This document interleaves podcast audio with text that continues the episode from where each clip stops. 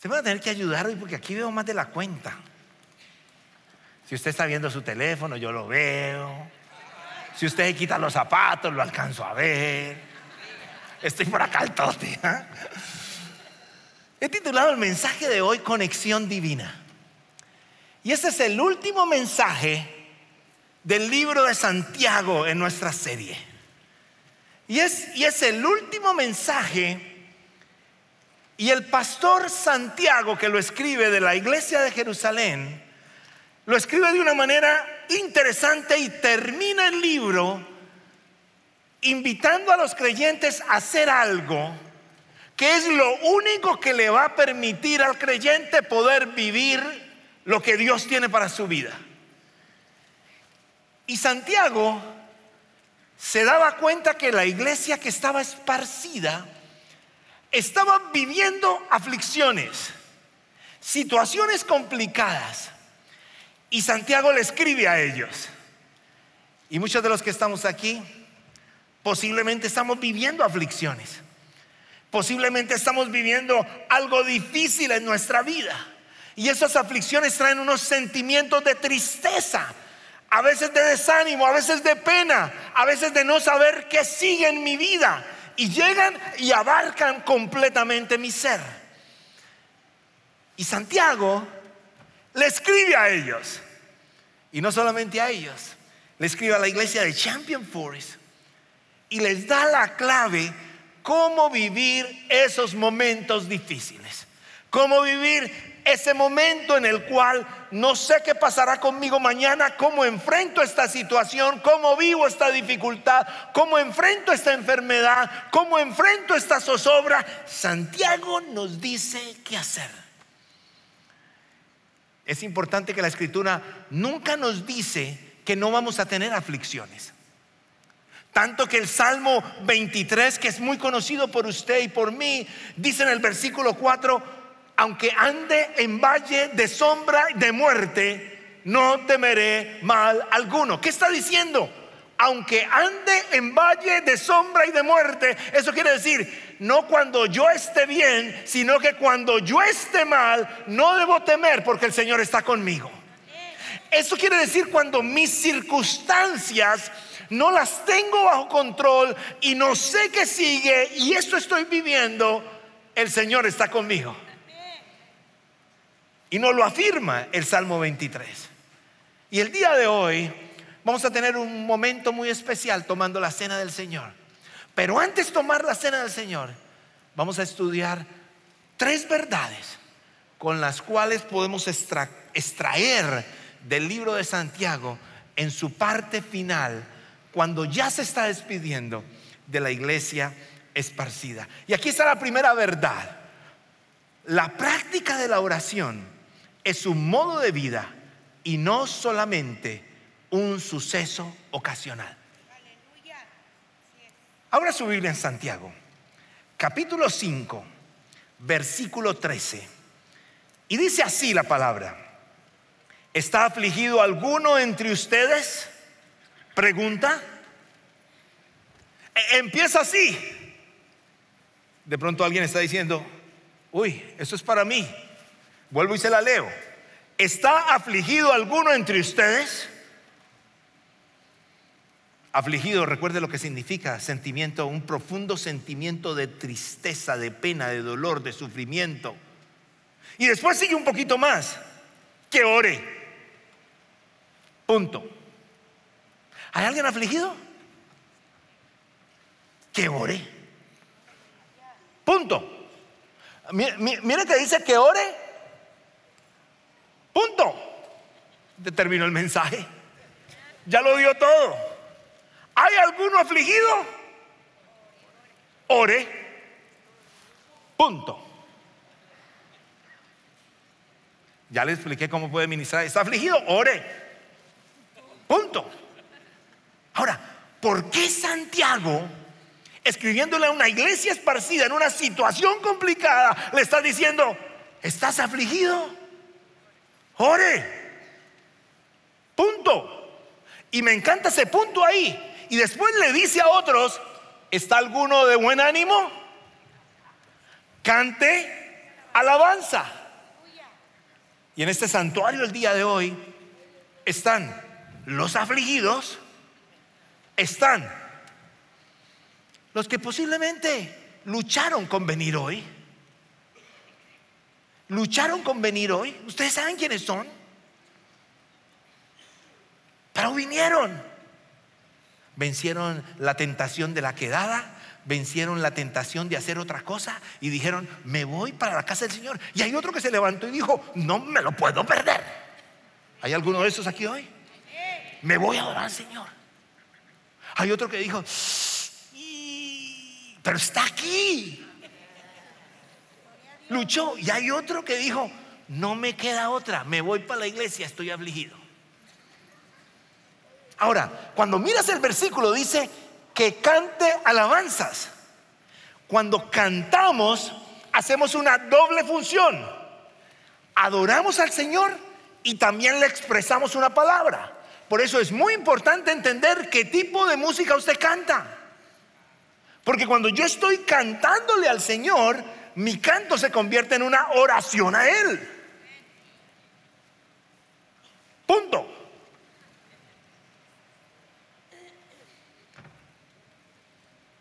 Y da la solución para todo.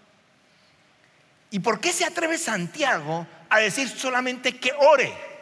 Y eso se lo voy a explicar en los próximos minutos. Porque la oración se convierte en la llave de salir de lo natural a lo espiritual, de salir de lo natural a lo sobrenatural, de tener el contacto con lo físico y con lo que yo puedo hacer, a llegar a contactarme con el divino que tiene todo el poder para hacer todo lo que él quiera. En eso se convierte la oración. Déjeme se lo explico de una manera para que usted lo tenga claro. Cuando usted llega a un país, usted si llega por el aeropuerto, usted necesita un pasaporte. Si no llega por el pasaporte, pues, si usted no llega por el aeropuerto, pues se mete por otro lado. Pero si usted llega por el aeropuerto, necesita un qué? Un pasaporte. ¿Qué hace ese pasaporte? Le permite entrar a usted a ese país y ese no es su país, pero le permite entrar a ese país y disfrutar de las cosas que ese país tiene. ¿Qué hace la oración? Le permite a usted salir de lo natural y le abre la puerta a todo lo sobrenatural de mi Señor. ¿Qué hace la oración? La oración es como cuando tú agarras el elevador y dices, ok, en este piso de aquí está solamente el estacionamiento, me voy arriba te saca de un piso y te lleva al otro. Con razón, entendiéndolo así de claro, Santiago dice, oré y punto. Porque te abre completamente la puerta a todo lo que es del Señor. Ahora, cuando tú oras, dejas lo físico y entras a lo espiritual. Por eso, el aspecto en esta parte del texto es, la práctica de la oración es un modo de vida y no simplemente un evento o no simplemente un suceso, sino es una forma de vivir. Ahora, algo que tenemos que aprender de la oración es que cuando yo voy al Señor en oración pasa algo. ¿Y qué es lo que pasa? El Señor responde. Muchas personas dicen, pero a mí no me ha respondido. Déjame aclararte algo. El Señor tiene una, una voluntad incondicional. Esa voluntad incondicional es lo que el Señor no le pide permiso a usted para ver qué hace. El Señor no le pide permiso a usted para dar soplo de vida. El Señor no le pide permiso a usted para quitar vida humana y llevarla a la eternidad. No, el Señor puede hacer lo que Él quiera. Él tiene todo el poder. Esa es su voluntad incondicional. Pero también hay una voluntad en el Señor que es la voluntad condicional. ¿Qué quiere decir la voluntad condicional? La voluntad condicional quiere decir que en el momento en que usted ora, el Señor puede responder. Nunca algo que usted está viviendo le sorprende al Señor. Antes de que usted naciera, el Señor ya sabía qué iba a pasar con su vida. Él tiene el conocimiento futuro, tiene el conocimiento pasado, tiene el conocimiento presente, Él todo lo sabe. Pero en esta parte condicional es importante que usted haga algo para que se desate algo que Él tiene para usted. Se lo explico de esta manera. Juan 3:16 dice lo siguiente, porque de tal manera amó Dios al mundo, para que todo aquel que en él, diga duro, crea, ¿qué pasa? No se pierda, sino que tenga vida eterna. ¿Cuál es la condición para que se abra ese camino? El creer. Entonces, si yo creo, se abren las puertas del cielo para mí. Si yo creo, se recibe algo. Hay muchas cosas que están almacenadas en el cielo y almacenadas en el corazón del Señor para usted y para mí que no hemos recibido porque posiblemente no hemos creído. Entonces, en la voluntad, en esa voluntad incondicional del Señor, el Señor no es que le va a dar pesar de usted, Él no se sorprende. Pero en la condicional, Él está esperando que usted haga algo para obtener algo que Él le quiere dar. Y para eso yo tengo que orar, pero tengo que orar bien. Efesios 1:11 dice, en Cristo también fuimos hechos herederos, pues fuimos predestinados según el plan de aquel que hace todas las cosas conforme a los designios de su voluntad. Entonces, Él tiene el control total de todo. Pero hay una parte que Él quiere revelarle a usted, pero yo tengo que hacer algo. Cosas que Dios tiene para ti no se revelarán hasta que te unas a su voluntad.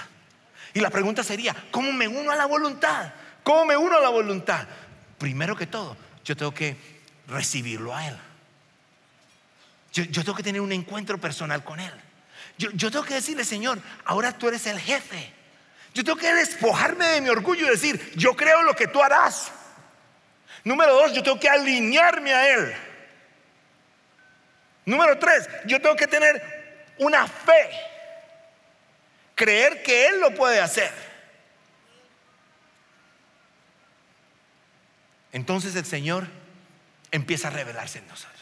Hay, unos propósitos en la oración y es traer la intervención divina al humano. Es ver el poder del cielo visible en la tierra. Y es disfrutar del poder perfecto a pesar de que soy imperfecto. Y eso me encanta, traer la intervención divina al humano, ver el poder del cielo visible en la tierra y disfrutar del poder de lo perfecto a pesar de que soy imperfecto. Santiago decía, ore. ¿Por qué? Porque la oración de fe hace, hace cosas poderosas, puede mucho. Entonces, con una manera clara, él dijo, oren. Yo les quiero enseñar un versículo porque, ¿qué tal si yo cerrara las puertas aquí con la seguridad que tenemos y todo eso y dijera, el que no repita un versículo no sale, hay alguien que se muera de hambre en este lugar? Y, yo, yo les quiero enseñar un versículo. Usted me va a decir, no, pastor, a mí ya no se me pega nada. De pronto mi memoria está mal, pero quiero enseñarle uno. Está en Primera de Tesalonicenses, no me lo pongan todavía. Primera de Tesalonicenses 5:17. Ahí está el versículo. Apréndase la, dirección primero. Primera de Tesalonicenses 5.17. Repita conmigo. hay algunos que nomás me dijeron Primera de Tesalonicenses. No. Primera de Tesalonicenses 5. 17, 1, 7. No 27, allá los de allá atrás. 1, 7. 17. 1, 7. 17. El 1 y el 7, 17. ¿Ok? Listo. ¿Está listo para venderse el versículo? Póngame el versículo. Oren sin cesar. Repítalo conmigo. Repítamelo otra vez. Ahora quíteme el versículo. Quíteme el versículo. No me lo quitaron rápido, ya me hicieron trampa. Ahora, dígame la cita.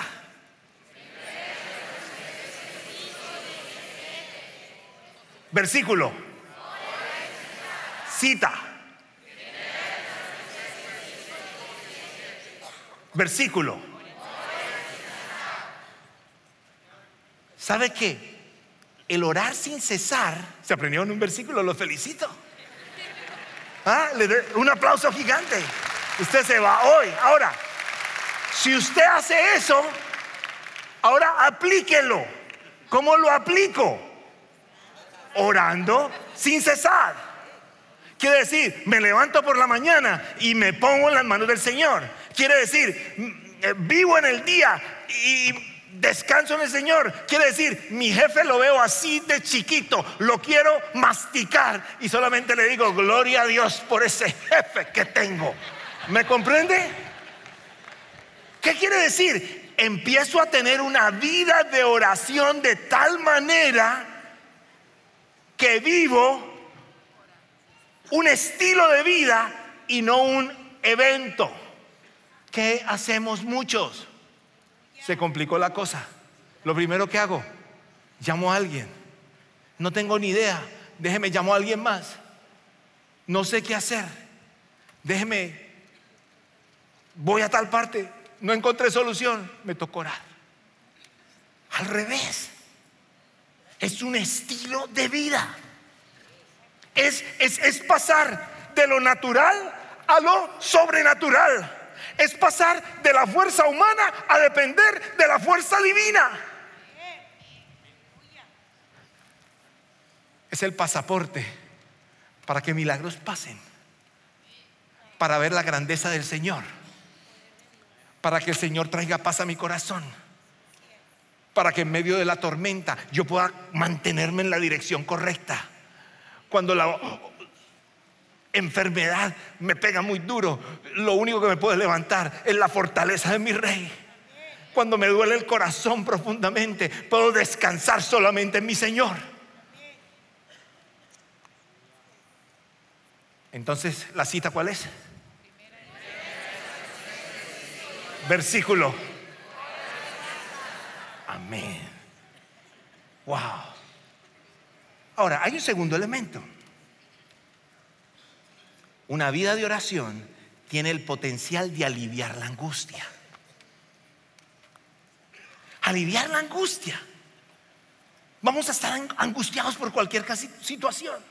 Versículo 14 dice, ¿está enfermo alguno de ustedes? haga llamar a los ancianos de la iglesia para que oren por él y lo ungan con aceite en el nombre del Señor. Y ese versículo nos enseña algo rápido. ¿Está enfermo alguno entre ustedes? ¿Qué dice? Haga llamar a los ancianos. Aquí le está enseñando que si usted realmente es hijo del Señor, usted tiene que tener una iglesia local. Usted se tiene que congregar. Usted tiene que tener alguien que pueda orar por usted. ¿No se ha dado cuenta de que cada domingo tenemos un grupo de oración acá? Estamos jóvenes, pero oramos por usted, no somos ancianos. El concepto anciano no va con la edad, va con el concepto de búsqueda del Señor. Con razón la hermana que es compañera de oración dice, amén, pastor, sí. ¿Ah? ¿Qué quiere decir eso? Es, buscas a alguien más que ore por ti. Buscas a alguien que te genere confianza, que ore por ti. Tienes Eres parte de un grupo de vida donde hay un líder que ora por ti, donde hay un compañero tuyo de ese grupo de vida que ore por ti. No te quedes solo en tu caminar, porque vas a estar en angustia. Y dice, y dice eh, muy claro, el, dice, muy claro cuando dice, ¿está enfermo alguno entre ustedes? Esa enfermedad puede ser física, esa enfermedad puede ser emocional, esa enfermedad puede ser relacional. Y el Señor dice, a través de Santiago, búsqueme a mí. Busque para que alguien ore. Van a llegar momentos en los cuales yo no quiero orar porque estoy, estoy desgastado, porque mis fuerzas se agotan. Y cuando yo no quiero orar, alguien más puede orar por mí. Y cuando yo no puedo cantar, alguien me empieza a cantar aquí y yo termino cantando. Porque algo pasa allí poderoso. Haga llamar a los ancianos para que oren por él y unjan con aceite en el nombre del Señor. Ahora, ¿qué significa el aceite? El aceite, a través de la escritura, tiene varias funciones. Se ungían los reyes con aceite. Se ungían las ovejas con aceite para que no se les pegara las moscas y todo. El aceite tenía capacidad curativa en ese momento. Tanto que cuando el Señor Jesús cuenta la parábola del buen samaritano, él dice, y le echaron vino y aceite. Allá está en Lucas capítulo 10. Mire lo que dice. Se acercó, le curó las heridas con vino y aceite y se las vendó. Y luego montó sobre su propio cabalgadura y lo llevó a un alojamiento y lo cuidó. Entonces, el aceite en ese momento se usaba para fines curativos. Entonces dice, úngalo con aceite. El aceite, alguien, muchas personas me han dicho, entonces pastor, si no es con aceite no se sana. El aceite es simbólico. Lo que te sana es el poder y la fe que tú tengas en tu creador. Por eso si alguien le va a vender agua bendita, usted dígale, no, venga, yo bendigo la mía. De verdad. De verdad, cuando vamos a, Israel, vamos a donde nace el río Jordán y es un lugar exageradamente precioso. Y allí venden el agua. Venden el agua. Y muchas personas me preguntan, pastor, ¿y es bueno llevar esa agüita?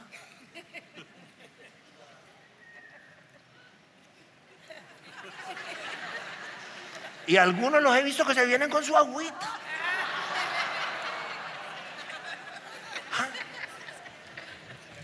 Pero lo traen solo como souvenir, souvenir. Lo traen solo como souvenir. Entonces, ¿qué pasa ahí? Que la agüita no hace nada. La fe del creyente a través de la puerta de oración te pasa de lo natural a lo sobrenatural y ahí te empiezas a gozar del Señor. Y Santiago le está diciendo a la iglesia esparcida, oren todo el tiempo. Viva una vida de oración. No hay nada más lindo para usted levantarse por la mañana y ponerse en las manos del rey. Constantemente. No desaproveches el dolor. Es una invitación a confiar y descansar en las manos del sanador. No lo desaproveches. No desaproveches el dolor. ¿Sabe que el dolor nos sirve muchas veces para nosotros recurrir y pegarnos más al rey? Muchas veces cuando las cosas están tan bien, se nos olvida recurrir al Salvador, al sanador, porque confiamos en nuestro cuerpo, en nuestra capacidad. ¿Cómo está tu vida de oración?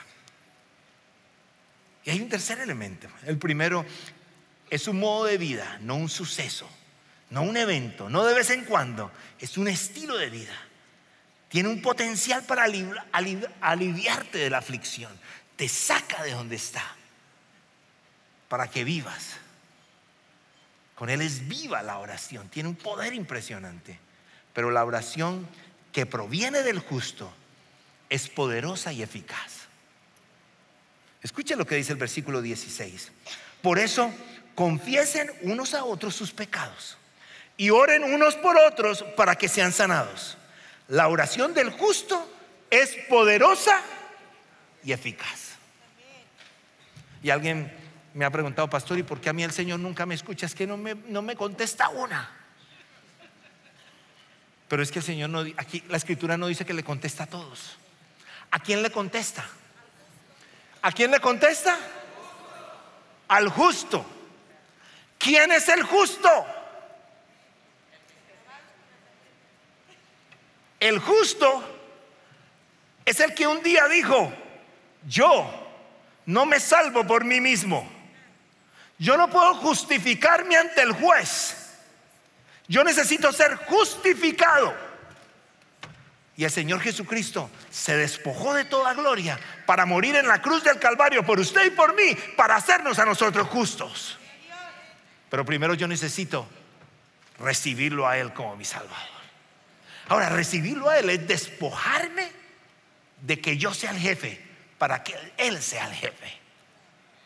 Entonces, cuando yo creo que Él es mi Señor, cuando yo sé que Él murió por mí en la cruz del Calvario, cuando yo sé que Él resucitó y cuando yo sé que Él perdona mis pecados, entonces Él me hace justo cuando yo lo recibo como mi único y personal Salvador.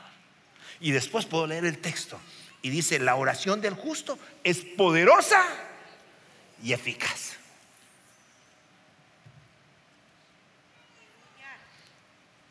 Pero no me quiero, ni, ni piensen que me voy a volar la primera parte del texto. Miren lo que dice la primera parte del texto.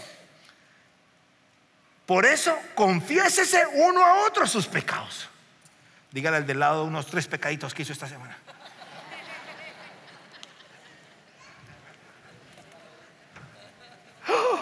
Y hasta unas caras. Dice, confiésese uno a otro los pecados. Ahora, ¿cuál es el propósito de eso? El propósito es vivir vidas reales, cristianas ante el Señor. No vidas perfectas, porque tú y yo nos equivocamos. Tú y yo la regamos. Pero el punto es quedarme tirado en el piso y caminar sucio cuando tenemos un Padre celestial que nos lava con su misericordia, que fue a la cruz para que tú y yo fuéramos limpios por Él, que nos quiere hacer justos y quiere que tú y yo caminemos para Él. Por eso, confiese tu pecado. ¿Y por qué habla de la confesión del pecado? Porque si yo soy justo porque creí, pero estoy dejando que pecados se acumulen en mí, la oración no llega, pierde poder. Y de pronto estás diciendo, estoy llorando, llorando, llorando. ¿Está limpio tu corazón? ¿Realmente te has entregado en las manos del Padre?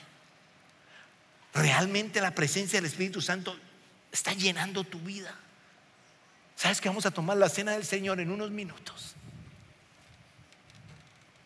Y qué bueno que estás aquí. Vamos a tener un tiempo de confesión de pecados. Y te tengo una buena noticia, no tienes que contarte los pecadotes al que está al lado. Tienes que levantarlos al Señor. Y es tan especial tu Dios y mi Dios que si confesamos esos pecados con todo nuestro ser, nuestro corazón va a estar limpio. ¿Y sabes qué vamos a poder hacer después de tomar la cena? Vamos a tener un tiempo de oración con un corazón limpio. Y vamos a dejar de que de lo natural y de mi lucha, vamos a entregarle todo eso a lo sobrenatural que es mi Señor a través de la oración del justo con un corazón limpio. Y ahí hay poder. Oren unos por otros para que sean sanados. ¿Cómo me encanta esa parte? Hay una condición. Oren unos por otros. Y si es la voluntad del Señor de que haya un milagro en este lugar, va a pasar por la gloria de ¿Lo crees? Gracias por participar del servicio a través del Internet. Esperamos que la experiencia de hoy haya alentado y desafiado su mente y corazón. En Champion Forest nos apasiona ayudar a las personas a conocer a Dios, a crecer en su relación con Él y con los demás, mientras todos, como cristianos, hacemos una diferencia en el mundo. Nos encantaría tener la oportunidad de hablar y orar con usted. Le invitamos a que ingrese a championforest.org diagonal conectar para que podamos estar en contacto. Y por supuesto, esperamos con ansias el momento de poderle saludar en persona en una de nuestras sedes. Que Dios le bendiga y tenga una semana llena de la presencia del Señor. Nos vemos pronto.